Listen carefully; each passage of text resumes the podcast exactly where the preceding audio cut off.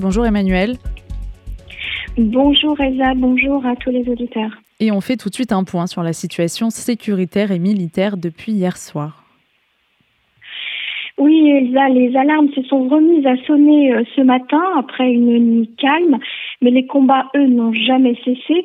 Alors revenons sur les événements militaires euh, et sécuritaires depuis hier soir. L'offensive terrestre attendue n'a pas encore eu lieu dans Gaza, mais cette nuit, ça a bombardé intensivement la bande de Gaza. Des avions de combat, des hélicoptères de combat ont détruit environ 250 cibles dans la bande de Gaza des terroristes du Hamas, des dizaines de quartiers généraux militaires et plusieurs postes de lancement de roquettes du Hamas et du djihad islamique ont été détruits. Matel Haïd, le commandant du district sud du Hamas, a été éliminé a été lancée hier pour la première fois la nouvelle arme de défense israélienne, le Iron Beam, capable de détruire des roquettes grâce à un laser super puissant. Elle a été utilisée pour la première fois hier soir et sa prouesse technologique ne coûte que quelques milliers de shekels contre 50 000 dollars pour chaque missile du dôme de fer.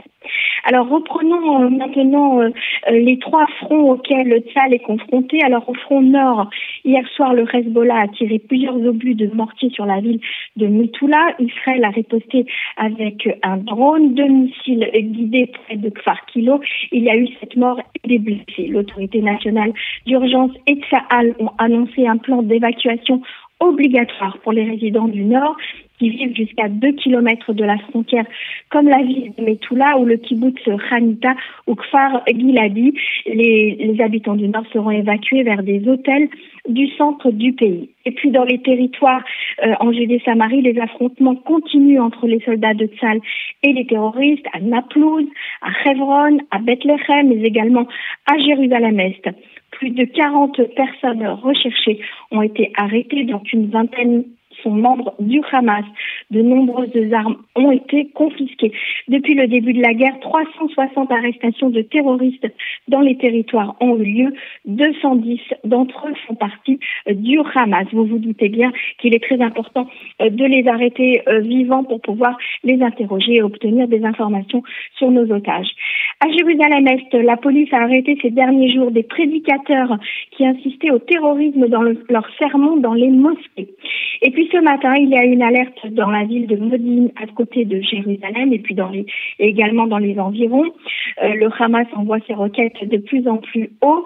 Euh, Tzal a préparé des ripostes. Les tirs de roquettes euh, lancés vers Modine visaient vraisemblablement l'aéroport Ben Gurion avant l'atterrissage du secrétaire d'État américain, euh, qui a d'ailleurs atterri sans problème en Israël. Ils vont préparer avec le Premier ministre Benjamin Netanyahu l'arrivée du président américain lui-même qui doit avoir lieu dans les prochains jours. Il y a eu également des alertes dans le sud, des lancements de roquettes sur la ville d'Ashdod pardon, sans faire de blessés euh, ni de dégâts. Il y a eu également un lancement de missiles sur la ville de Tel Aviv, mais sans alarme et sans blessés. Le chef de l'opposition, Yair Lapid, s'est rendu dans le sud du pays. Il a, il a reçu euh, des responsables militaires un aperçu de la situation et puis surtout un historique de tout ce qui s'est passé depuis euh, le samedi noir, comme on l'appelle ici.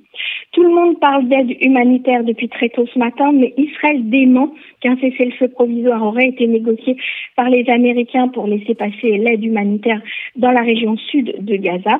Plus de 100 camions de produits alimentaires veulent passer le passage de Rafah à la frontière égyptienne et contrairement à ce qu'annoncent les, médias, il est toujours fermé pour le moment, toujours selon le porte-parole de Tzal. Et puis concernant euh, nos otages, eh bien les familles de 200 personnes kidnappées ont été informées et je rappelle que la Croix-Rouge internationale n'est toujours pas intervenue malgré les pressions qu'elle reçoit de toutes parts.